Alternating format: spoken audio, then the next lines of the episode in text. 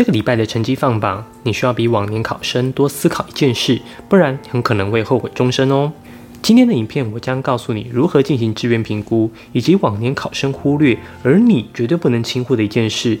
片尾我还会告诉你我如何协助你进行弱点分析，你一定要把影片看完哦。这是一个用生活实例提供专业辅导知识的频道，希望能够提供你在生活难题上的建议。我是 Forty Seven，每周八分钟云端辅导室陪你聊聊心理事。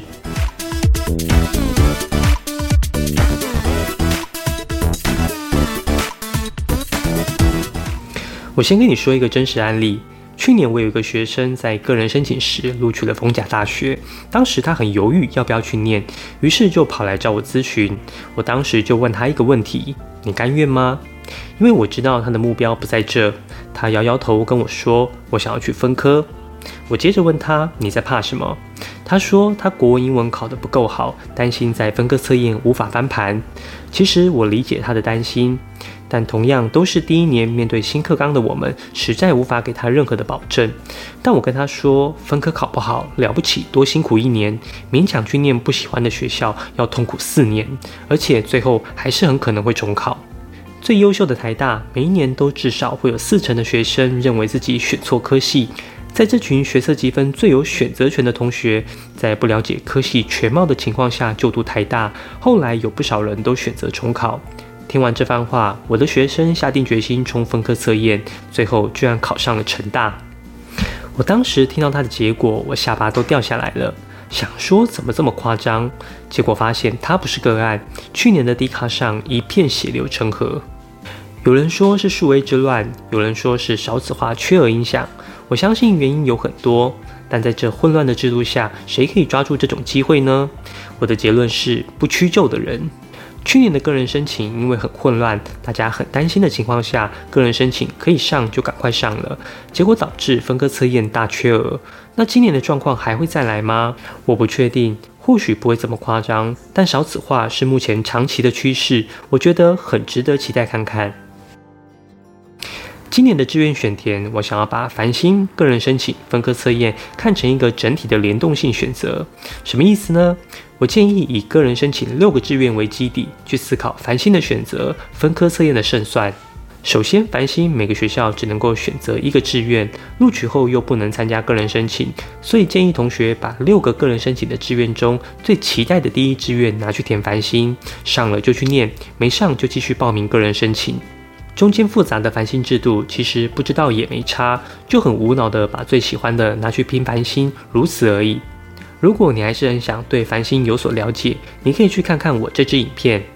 虽然填繁星可以很无脑，但还是要注意时间的问题，因为未来这周大多数的高中要进行校内私榜，时间蛮紧急的，要赶紧跟家长讨论清楚，鼓励同学尽量以第一顺位参加繁星，机会最大。但也不要为了第一顺位屈就。顺位只是提高你的繁星录取几率，顺位不高也是可以参加，只是你就多花点心力准备个人申请就好。接着你就需要问自己，是否愿意为了自己的理想大学去准备分科测验。如果怎样都不打算分科的同学，那你的个人申请就得填保守一点。但如果你不愿意屈就，你就为自己画一条界限，六个志愿都从这条线以上去选，即便六个都很梦幻也没关系，志愿填出去就开始准备分科测验就好。既然繁星与分科测验的决定都建立在个人申请的六个志愿中，那我们要怎么评估这六个志愿呢？我提供你三个步骤：一、人工判读；二、多次电脑落点分析；三、分科测验的竞争力。在解释这三个步骤之前，我简单科普一下检定与倍率的意思。检定就是过标就好，每个科系都会设置五标的门槛，通过这个门槛才可以报名。但是通过门槛的人会非常多。而每个科系都只会找录取人数的三倍或二点五倍来面试，而倍率就是把过多的报名人口筛选到剩下面试人数的机制。规则会从大倍率的往下筛选，在每一关都不能输的情况下，筛选到最小倍率的就会是刚好的面试人数。如果人数超过，就会进行超额筛选。如果你想完整了解筛选倍率的规则，可以看看这支影片。对我来说，最小倍率的最重要，因为前面大倍率的变化空间大。有时会比预期来的容易通过，但小倍率的分数通常比较严格。如何判断通过这些倍率的几率，就是所谓的落点分析。第一种最常见的方式就是人工判读，就是去比较两年的累积人数。例如，今年的数 A 十五积分是一千三百一十二人，大约等于去年数 A 十四积分的一千五百七十一人。我们可以粗略的解读，今年的数 A 十五只等于去年的十四。今年整体看下来，数 A 比去年贬值一积分，数 B 社会自然都比去年增值一分。当然，除了单科的比较，多科目的组合也是很重要的评估方式。例如，国英数 A 字五十四积分的有三千三百四十八人。对应到去年大概在五十三积分的三千九百八十二人，同学可以透过累积人数稍微判断一下自己目前的位置，但累积人数不是绝对的指标。去年的考生心态与今年考生不同，我们还得把不同时空背景的因素考量进去，这就是填志愿的行为模式考虑。我们常常听到的钟摆效应就是典型的行为模式。例如，中山气管系一百零九年英文是三，数学是三，一百一十年变成英文十一，数学九，到一百一十一年又变回英数都是三。如果一百一十一年有一个学生英数都十二，贸然去填就会掉到陷阱被刷掉。至于有一些采集科目变动不好判断的科系，我会在二二八连假的最后一天晚上八点，以线上讲座的形式跟大家说明。有兴趣的记得追踪我的 YouTube、FB 粉专或 IG。我会在当天放上连结，限额一百人，不再重播哦。第二个步骤，多次的电脑落点分析。